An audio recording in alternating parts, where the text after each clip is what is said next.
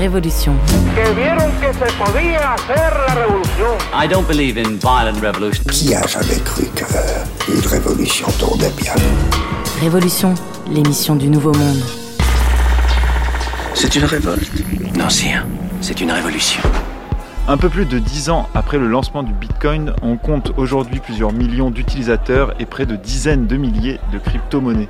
De quoi faire parler du côté du monde de l'économie et de la finance. Alors, la révolution des monnaies cryptographiques est-elle une menace ou une réelle innovation porteuse d'opportunités?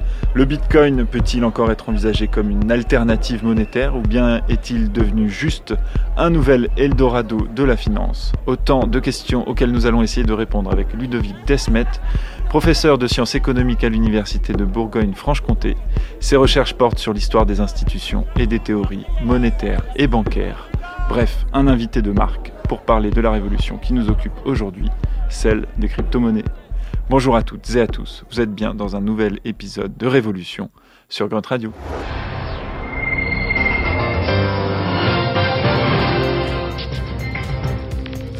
Dans l'actualité ce soir, la tempête sur les marchés financiers. La célèbre banque d'affaires américaine Lehman Brothers se déclare en faillite. faillite, un rachat. Victime de la crise des subprimes. C'est pas courant d'avoir comme ça dès le lundi hein, autant d'infos. Les bourses plongent, Paris perd près de 4%. Personne n'imaginait que des sociétés euh, comme Lehman Brothers, aussi prestigieuses, puissent un jour s'effondrer. Rothschild, Morgan ou Lehman Brothers. On attend une très grosse journée. Ils en faillite. C'est chaque jour qu'il faudrait renflouer des sociétés. Banque d'affaires qui est ruinée aujourd'hui. Ça facilite pas euh, les investisseurs, les investissements, euh, la croissance économique. C'est un coup de tonnerre dans le monde économique. Pas de confiance, peu de crédit, le cercle vicieux est en route. Alors le signal est clair, c'est euh, débrouillez-vous. Le 15 octobre 2008, euh, replongé dans ce contexte avec, euh, avec cette archive qui, qui synthétise le, le, déclenchement de la crise euh, économique mondiale de 2008, l'une des plus graves, si ce n'est la plus grave crise économique contemporaine.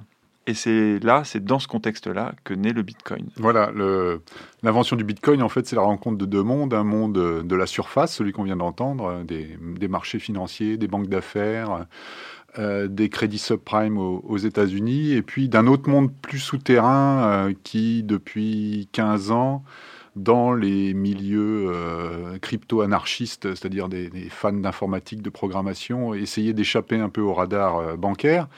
Et ces deux mondes vont se rencontrer à l'occasion de la crise de Lehman, puisque un mois et demi après cette faillite retentissante qui va laisser beaucoup d'employés sur le carreau, un inconnu, qui est toujours inconnu aujourd'hui, donc depuis 2008, qui prend le pseudonyme de Satoshi Nakamoto, lance un papier de 9 pages qui dit, voilà, je, je vous propose de mettre en place entre nous un, système de pair à pair hein, qui va nous permettre de se payer mutuellement euh, en se débarrassant des banques.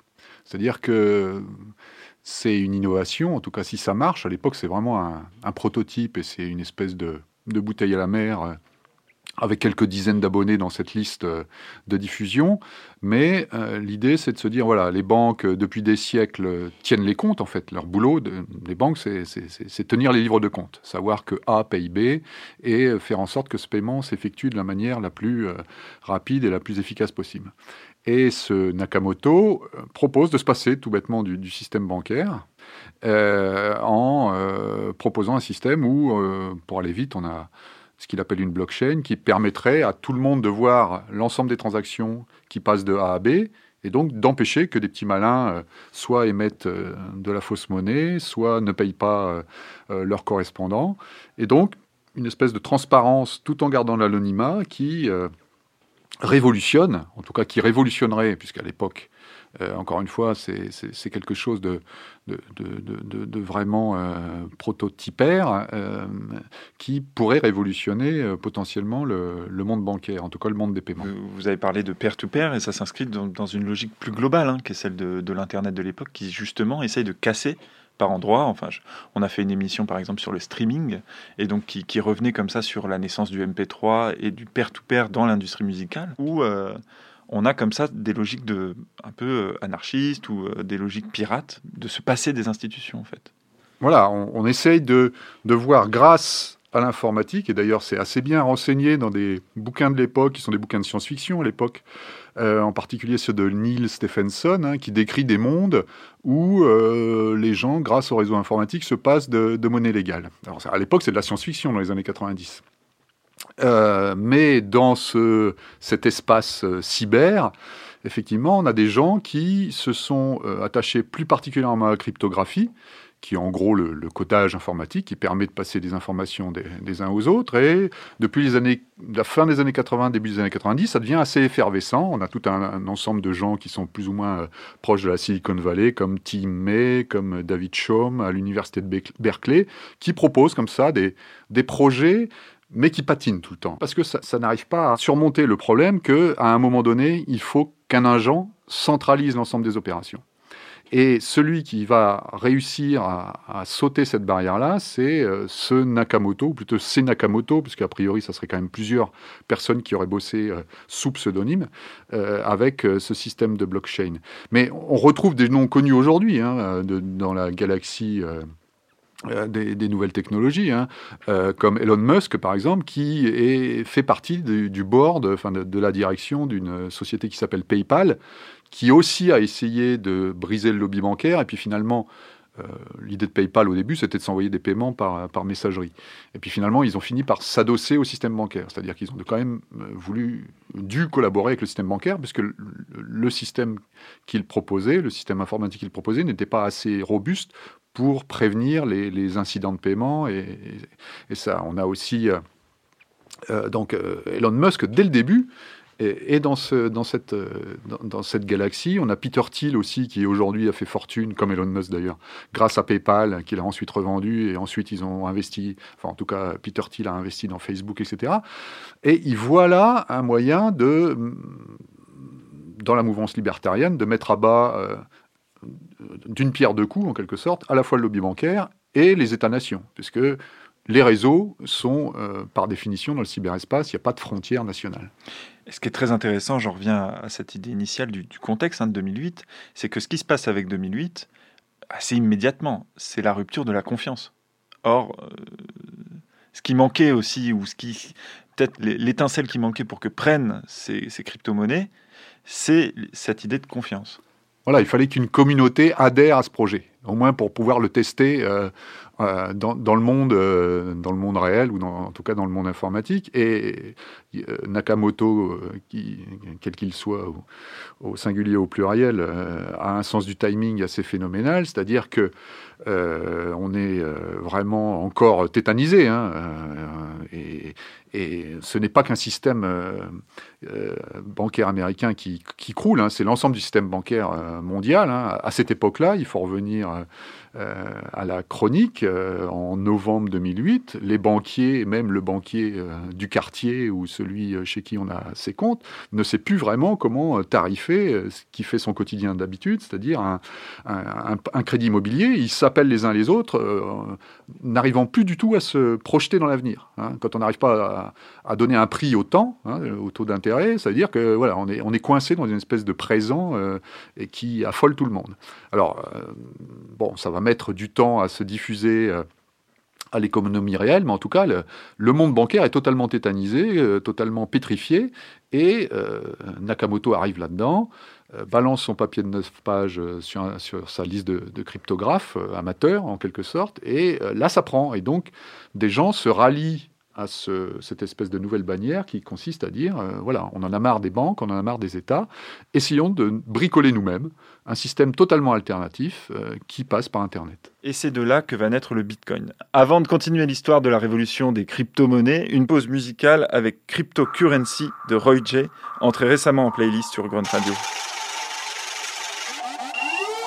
toujours finesse. Jeune mais j'ai la sagesse. J'espère toute la jeunesse avec mes propres prouesses. Je n'ai jamais attendu après quelqu'un pour bouger. Maintenant je reçois des CV. Bientôt je vais les engager. Jeune Roger, plus rare qu'un hoodie Big Fendi. J'ai une nouvelle baddie qui vient de la Normandie. Toujours gourmand. Je suis le contraire de Gandhi. Quand je débat n'importe où, je un incendie. J'investis mon argent en cryptocurrency. Je vis ma vie paisiblement. J'écoute du currency. Je vois trop de gens célébrer des victoires sans avoir rien gagné. Imagine si ça foire. Yeah, ah, calme et sauvage comme la prod. J'attends que Mehdi Maizy m'invite dans le code. Tellement que j'encule transforme en god. Jeune, mais je rappelle déjà à l'époque des iPods. J'étais en France déjà en 2016. Première fois à Paris, je fumais que sur l'hollandaise. On m'a ramené dans Saint-Denis, j'ai vu les dièses. Semaine d'après, j'étais quand je devais faire mes dièses. Donc j'ai changé de vie Hein, je devais prendre les risques. Hein, c'est sûr que c'est dur de perdre sa routine. Hein, je voulais juste avoir toutes mes dents en platine. faire mes classiques RAF des ventes de disques en détournant le fisc tous les jours. Ici c'est le 420. Tellement hey, je parle aux anges comme Alpha 520.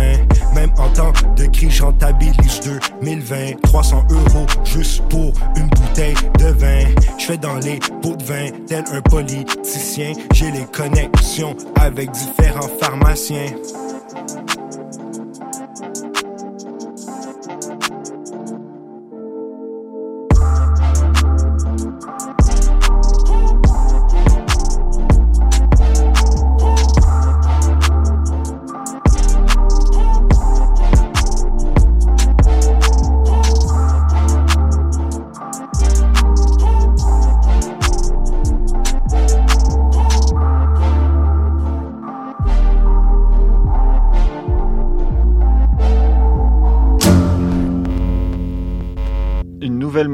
Avec une nouvelle technique qui repose sur des valeurs euh, différentes. C'est basé sur le codage et ce, codage doit permettre, euh, peer-to-peer, doit permettre l'horizontalité, le volontariat et la collaboration. Donc on sent des, dans un peu les, principes initiaux ou les idées initiales, euh, voilà, une volonté de, de, rompre avec un système précédent qui était plutôt hiérarchique, commandé et nationale, et dans des frontières euh, véritablement chapeautées par euh, des banques centrales. Alors, à part le cas européen, qui on a une, banque centrale qui est supranationale, c'était une réunion de, plusieurs États, mais euh, le, le système hiérarchisé, effectivement, tel qu'il s'est construit au 19e siècle, il est très très hiérarchisé. On a des autorisations pour s'installer en tant qu'intermédiaire bancaire, alors que là, ça, repose simplement sur le volontariat. Si on veut euh, tester le système, on rentre dedans, on met à disposition euh, sa puissance de calcul, on devient mineur, hein, comme euh, le dit le, vocabulaire du Bitcoin, puisque je ne suis pas sûr qu'on ait déjà cité le nom, on a cité Nakamoto, mais ce que propose Nakamoto, c'est un système de rétribution en fait, pour, pour, pour vérifier en fait la vérité des paiements. Euh, on peut gagner toutes les 10 minutes quelques bitcoins, euh, mais à l'époque, ça ne vaut rien. Hein. C'est purement un, jeton, euh, c'est un billet de Monopoly virtuel, disons, mais c'est pour rétribuer ceux qui mettent à disposition une partie de leur disque dur pour vérifier l'intégrité des, transactions. Et donc, voilà, on remet à plat le système, on se passe de la verticalité, et aussi, dans le, manifeste de, Nakamoto, on va à l'encontre des euh, centaines de millions de dollars de liquidités qui sont déversés à l'époque assez rapidement par l'ensemble des banques centrales. C'est-à-dire que plutôt que d'avoir une monnaie euh, qu'on va déverser, on a une monnaie qui est programmée par un algorithme qui balance des bitcoins dans le système toutes les 10 minutes et euh, le plus rapide pour résoudre une, une, enfin, une équation numérique, voilà, va, va, va réussir à gagner à l'époque, c'est 50 bitcoins toutes les 10 minutes. Et euh, l'autre idée euh, fondatrice et de génie, entre guillemets, c'est aussi de, pour donner de la valeur malgré tout à cette monnaie euh, numérique, cette crypto-monnaie, c'est de lui donner une finitude. On, va programmer aussi son extinction. Hein, c'est-à-dire qu'on rejette vraiment le système. à l'époque, l'État américain, enfin le, le Trésor américain n'a pas sauvé Lehman Brothers. Par contre, le lendemain, euh, il y a des déclarations officielles qui commencent à dire voilà, on va euh, tout faire pour sauver le système, et ça sera aussi le cas en Europe plus tard, mais euh, on ouvre les vannes. Et le, système Bitcoin, c'est vraiment à l'encontre de ça, c'est-à-dire qu'on programme une finitude, comme vous dites, de, de, de, ce moyen de paiement à 21 millions d'unités. Alors on ne sait pas pourquoi 21 millions, mais en tout cas c'est programmé comme ça. Et ce qui fait que, euh, d'ailleurs, on est assez loin, enfin, on se rapproche de l'extinction. Hein. on, a, on a à peu près 80% des bitcoins qui ont déjà été générés automatiquement. Et, plus le temps avance, plus cette finitude euh, se rapproche. Je reviens juste sur cette idée de vocabulaire. Vous avez bien fait y revenir sur donc euh, l'idée de blockchain, de bitcoin. Il y a cette idée que, comme, comme s'il y avait un, un, pressenti de, de ce collectif, euh, pour l'ancrer matériellement, ce qui est immatériel par définition. Voilà, le digital, en tout cas à l'époque, parce qu'aujourd'hui on commence à avoir des, procédés qui réussissent à créer de la rareté dans le, dans le monde digital, mais à l'époque le digital est synonyme de justement d'infini, de duplication euh, éternelle. Vous parliez des fichiers euh, musicaux, voilà, on se passe les fichiers les uns aux autres, on les, on les duplique, on les réplique. On est dans le monde du simulacre à la Baudrillard, hein, c'est-à-dire que voilà, on a, on a une espèce de planche à billets qui fonctionne dans le monde virtuel. Et euh, à l'encontre de ça, toute l'imagerie qui va être utilisée et le vocabulaire, c'est euh, ne serait-ce que le thème de coin. Hein. Coin, c'est euh, la pièce euh, en anglais. Hein. On n'a pas utilisé bitnote. On aurait très bien pu dire que c'est un billet numérique, mais non, c'est une pièce numérique. Hein. la blockchain, c'est vraiment, on imagine une chaîne de blocs enchaînés, et certains utilisent l'image de la pyramide, c'est-à-dire qu'on va enchaîner, ou plutôt on va empiler les blocs les uns sur les autres, c'est-à-dire qu'une fois que le bloc du bas aura été coincé par les autres, on ne pourra plus le déplacer. C'est ça qui garantit d'ailleurs la solidité du système. C'est-à-dire que on, a, programmé euh, les bitcoins. Chaque bitcoin est unique et est enchaîné. Euh, c'est comme si vous aviez un, billet de banque sur lequel, à chaque fois qu'il est utilisé, le nom de son possesseur était indiqué sur le billet. Et donc voilà, on ne peut pas modifier le, code génétique du bitcoin et chaque bitcoin est unique. Et donc il est coincé dans ces chaînes de blocs. Et donc l'imagerie même qui va être utilisée plus tard par les plateformes et par les sites de minage D'ailleurs, le, terme de minage aussi dit, bien ce qu'il veut dire, hein. c'est-à-dire qu'on identifie ça à un or numérique. Hein. on va chercher de l'or au fond des mines, si ce n'est qu'elles sont euh, virtuelles. Mais l'idée, c'est qu'on va utiliser euh, en gros des pelles et des pioches, et puis on va, euh, on va commencer à creuser le sol pour. et c'est le meilleur qui va trouver la pépite, c'est-à-dire celui qui va résoudre cette fameuse équation toutes les 10 minutes. Maintenant qu'on a posé le cadre, on va étudier dans le détail donc ces crypto-monnaies, ce qu'elles impliquent pour le système économique mondial. Mais avant ça, on va écouter une archive qui date de 2018. Et donc, on commence à s'intéresser dix ans après, dans les médias français, à ce Bitcoin. Le développement rapide de la monnaie virtuelle à travers le monde, la plus connue étant le Bitcoin, commence à inquiéter certains pays. La Corée du Sud a menacé de débrancher les plateformes d'échange, comme la Chine l'a déjà fait. Le Bitcoin a pour particularité d'échapper à tout système bancaire et à tout contrôle aussi. Mais l'engouement est toujours là, malgré les risques d'effondrement. C'est une drôle de boutique qui s'est ouverte dans le centre de Paris et elle ne désemplit pas. La maison du Bitcoin reçoit des centaines de clients chaque jour. Il a acheté 800 euros. On en parle beaucoup. Euh, euh, ça m'intéresse. De toute façon, virtuel pour virtuel, la monnaie, elle est toujours virtuelle. Donc, euh, je me dis que. Et puis, c'est une belle aventure pour moi, en réalité. c'est ce qui va remplacer probablement un jour la, monnaie, la monnaie traditionnelle. Pas de billets, pas de pièces sonnantes et trébuchantes. Le Bitcoin est une monnaie totalement virtuelle. Elle rencontre de plus en plus de succès en France. Il faut dire que la courbe de sa valeur a de quoi faire rêver. 80 euros l'unité il y a 4 ans, elle est montée à plus de 16 500 euros au mois de décembre dernier. Après les réseaux sociaux, après les moteurs de recherche, euh, tout le monde cherchait son, le nouveau souffle, d'où allait venir euh, l'hypercroissance des nouvelles technologies et euh, ça joue entre l'intelligence artificielle et le Bitcoin. Je viens du monde de la finance et de la banque. Et j'ai pu constater à quel point le système des monnaies traditionnelles est lent. Le montant des commissions élevé, les transactions lourdes, et c'est pour cela que je crois à cette nouvelle monnaie pour reconstruire le système. Quand vous investissez en achetant des actions, en achetant des obligations, en plaçant votre, votre, vos épargnes dans le système bancaire, vous financez l'économie. Lorsqu'on achète des bitcoins, on ne finance rien et on prend des risques énormes. Et le risque, c'est l'effondrement de cette monnaie virtuelle. Pire, le bitcoin peut servir à financer des trafics en tout genre. En contournant le système bancaire, les activités payées avec cette monnaie ne sont pas traçables. Révolution l'émission qui change le monde. Donc, euh, encore une fois, un sujet qui résume bien cette ambivalence dans le, traitement que, représente le Bitcoin, puis euh, l'ensemble des, des crypto-monnaies. À la fois cette idée euh, qui permet de favoriser d'accès, de, libre accès, qui peut favoriser les économies en développement, et de l'autre, très rapidement, un système plus institutionnalisé qui se met à mettre en avant les critiques de volatilité de cette monnaie ce qui va faire le prix du Bitcoin, en fait, c'est la demande. Et donc, euh, au début, c'est un test. À partir de 2010, on commence à avoir des transactions dans le monde réel, c'est-à-dire qu'on on a du taux de change entre le, Bitcoin et, le dollar américain principalement. Et à, l'origine, c'est même pas euh, un centime, euh, un cent. Et puis, petit à petit, les militants du début, les, fameux crypto-anarchistes ou cyberlibertariens vont, vont commencer à, à l'utiliser puisque ça semble tenir. Hein, euh, au bout d'un an ou deux, on, voit que le système de la blockchain semble assez solide et, commence à se diffuser, un peu comme un virus dans, le système. Et puis euh, voilà, on passe progressivement à un cent, 10 cents, un dollar, et puis ça continue à, fonctionner. Et il y a tout un monde euh, parallèle, comme c'était évoqué là, qui va se greffer là-dessus, qui a tout intérêt à ce que les banques ne sachent pas euh, quelle utilisation ils vont faire de, leur argent. Donc on va parler de, dark web, euh, de vente d'armes, euh, de trafic divers et variés, tout ce qui est illicite. Et donc cette demande va augmenter. Et puisque la demande augmente, le prix continue à augmenter. On passe à 10 dollars, 100 dollars, et bientôt on va passer à 1000 dollars. Et là, les investisseurs, alors qu'ils soient spécialistes ou qu'ils soient épargnants simples qui s'intéressent un peu aux, opportunités qu'on leur offre, euh, vont commencer à s'intéresser à ce...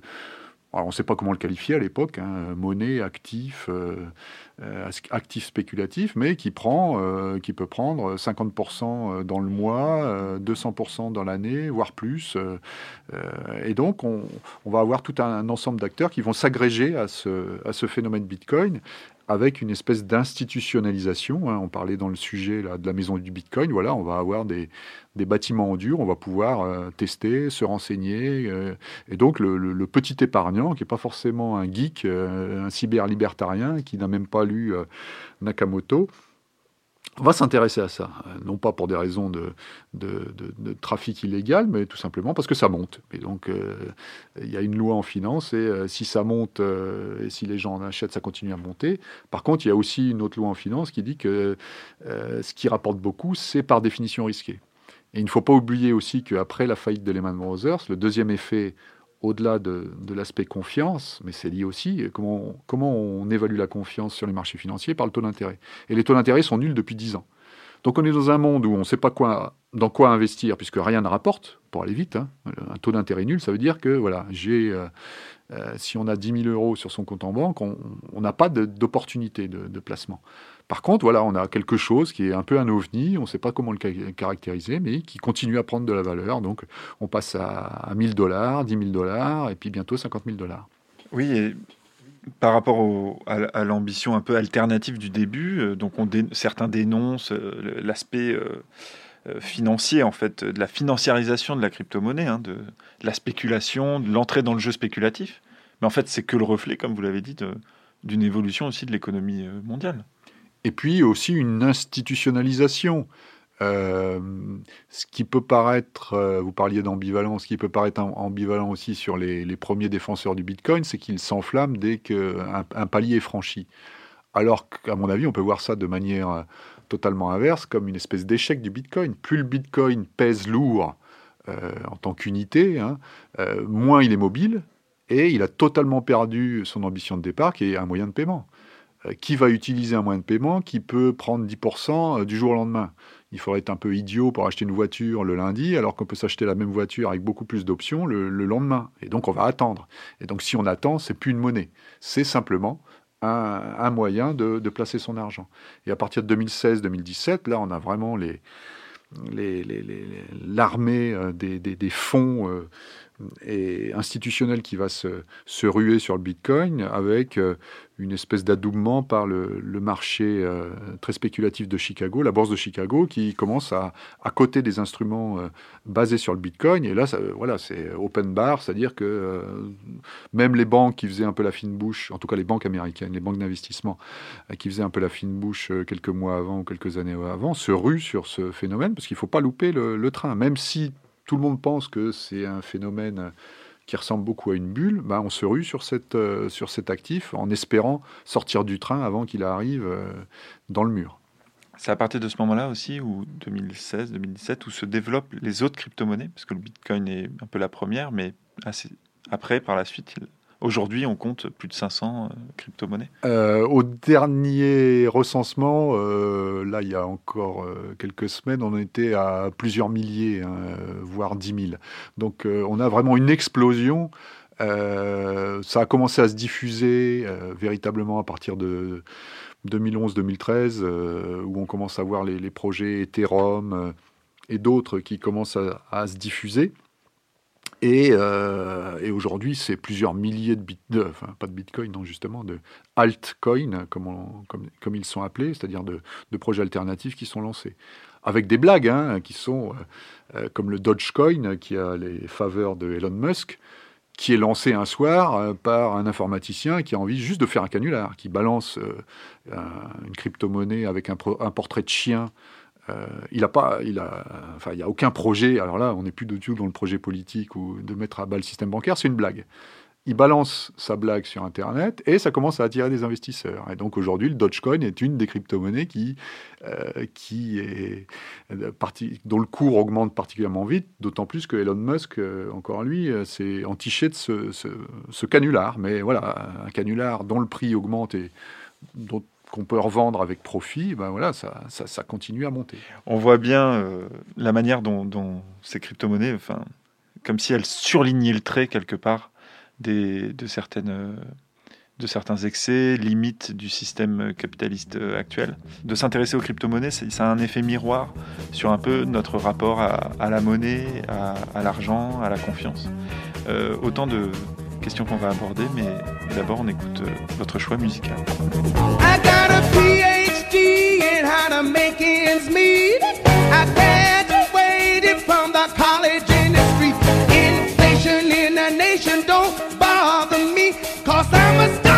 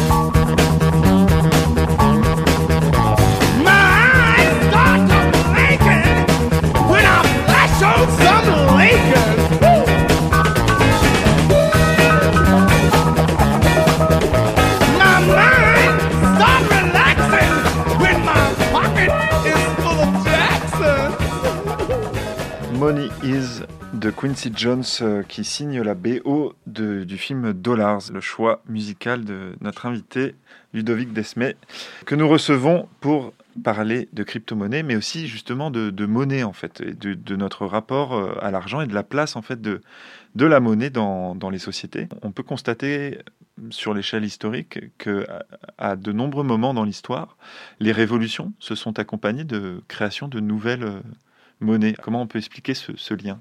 Alors, on a le, terme de révolution euh, euh, suppose une, réorganisation à minima des, pouvoirs, disons, ou des, institutions voilà, qui, fonctionnent parfois depuis des siècles ou des millénaires, et donc on va, renverser ça. Et les révolutions modernes, euh, donc euh, la Révolution américaine, la Révolution française, euh, interviennent aussi euh, au moment où euh, le papier-monnaie commence à se diffuser. Et donc, on, a à ces moments de basculement des tentatives à grande échelle d'implanter un nouveau moyen de paiement qui, contrairement aux, pièces qui étaient frappées avec souvent le profil du souverain depuis des milliers d'années, on substitue une signature euh, et euh, une image qui va circuler à des, euh, à des centaines de milliers ou des millions d'exemplaires un peu plus tard. Et donc on a... C'est aussi un message qui circule, le billet, qui symbolise un nouveau pacte entre le pouvoir et les gouvernés, entre les gouvernements et les gouvernés. Et, je ne pense pas que ce soit un hasard, comme vous le dites, que, que a ce, cette réorganisation euh, politique qui coïncide avec une réorganisation euh, monétaire. Euh, on parlait d'ambivalence pour le cas de la crypto-monnaie, mais en fait, intrinsèquement, la monnaie, c'est quelque chose d'un peu ambivalent, puisque c'est à la fois la, propriété privée, une, une forme d'appropriation privée, et c'est en même temps un bien public qui est commun à tout le monde. Il y a cette espèce de tension déjà dans, dans l'objet monnaie. Oui, oui. D'ailleurs, on peut très bien le tester. Hein. Euh, alors, c'est de plus en plus rare, hein, surtout depuis le Covid, mais euh, pour ceux qui ont encore des billets dans leur poche, voilà, on, véhicule dans nos poches, donc c'est quelque chose d'un espace extrêmement privé. On, véhicule des,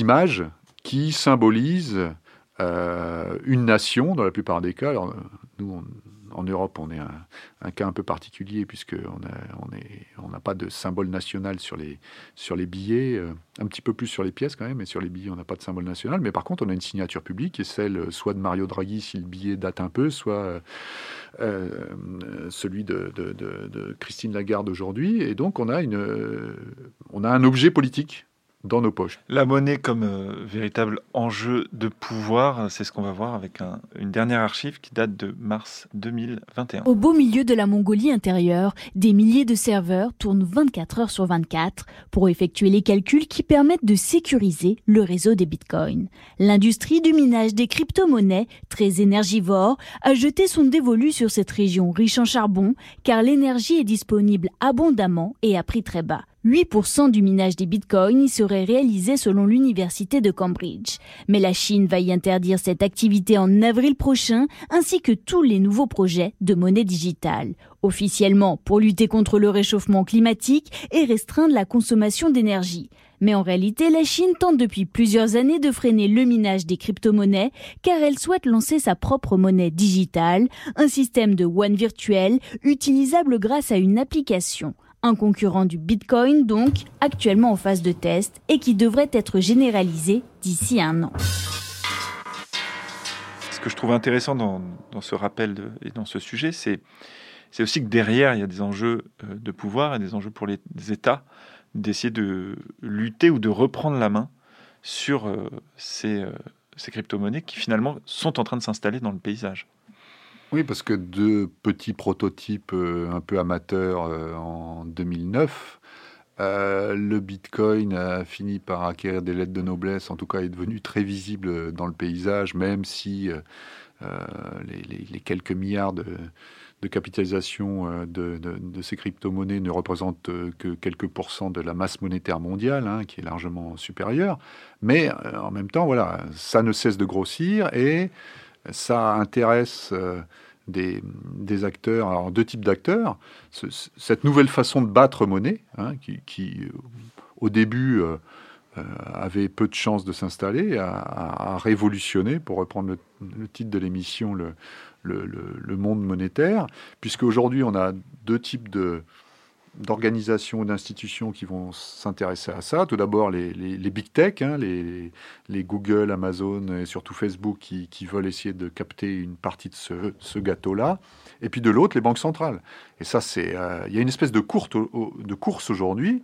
Les banques centrales qui ont passé une dizaine d'années à, alors peut-être pas dénigrer, mais en tout cas attirer l'attention des utilisateurs sur les risques réels de, ces crypto-monnaies sont aujourd'hui en train de tester à, plus ou moins grande échelle, en tout cas à très grande échelle pour la Chine, euh, aussi pour la Suède, et puis euh, en France aussi, la Banque de France se livre à des expérimentations pour lancer elle-même des monnaies qui seraient une espèce de greffe du Bitcoin, mais qui seraient gérées directement par la Banque centrale. Donc on voit bien que les, les grands acteurs, alors les individus peuvent être intéressés plus ou moins par ces moyens de paiement, mais aussi les, grands acteurs, euh, à la fois de la technologie côté GAFAM, et puis euh, les banques centrales sont toutes en train de se positionner sur, sur un nouvel espace qui a colonisé en quelque sorte.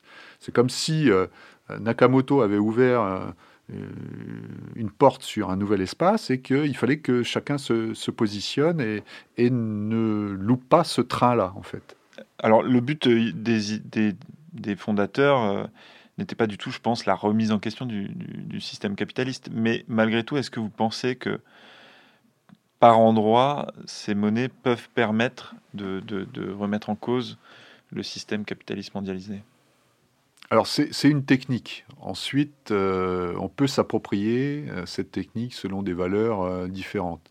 Clairement, les personnes dont on a parlé tout à l'heure, comme Peter Thiel ou quoi, sont des ultralibéraux qui veulent mettre à bas la souveraineté étatique euh, traditionnelle et euh, faire du monde un grand marché où on pourrait s'approvisionner comme on veut. Par contre, il y a des réappropriations peut-être un peu plus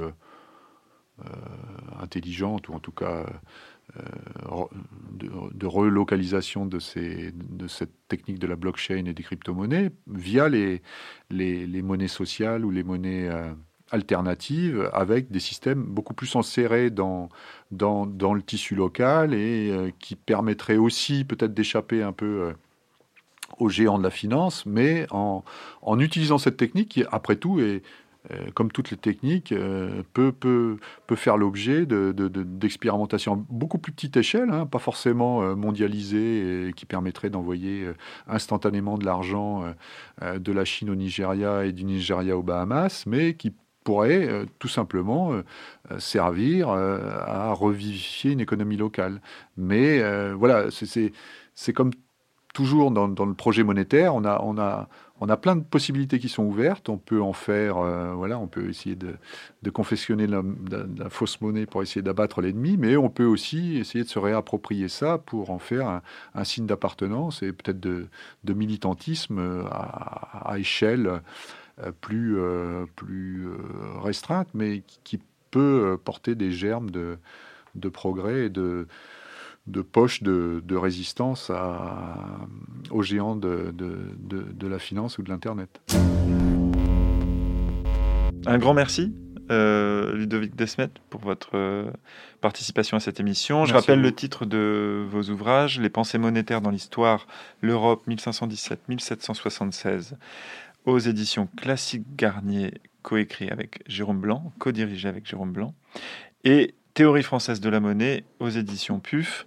Euh, je rappelle aussi qu'on peut retrouver plusieurs articles sur les internets, euh, notamment sur le Bitcoin ou sur les crypto-monnaies. Euh, donc un grand merci pour votre participation. On se retrouve dans deux semaines pour un nouvel épisode de Révolution.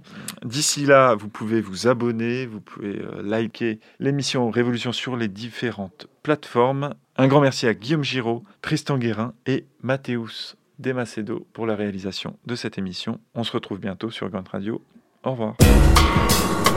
Révolution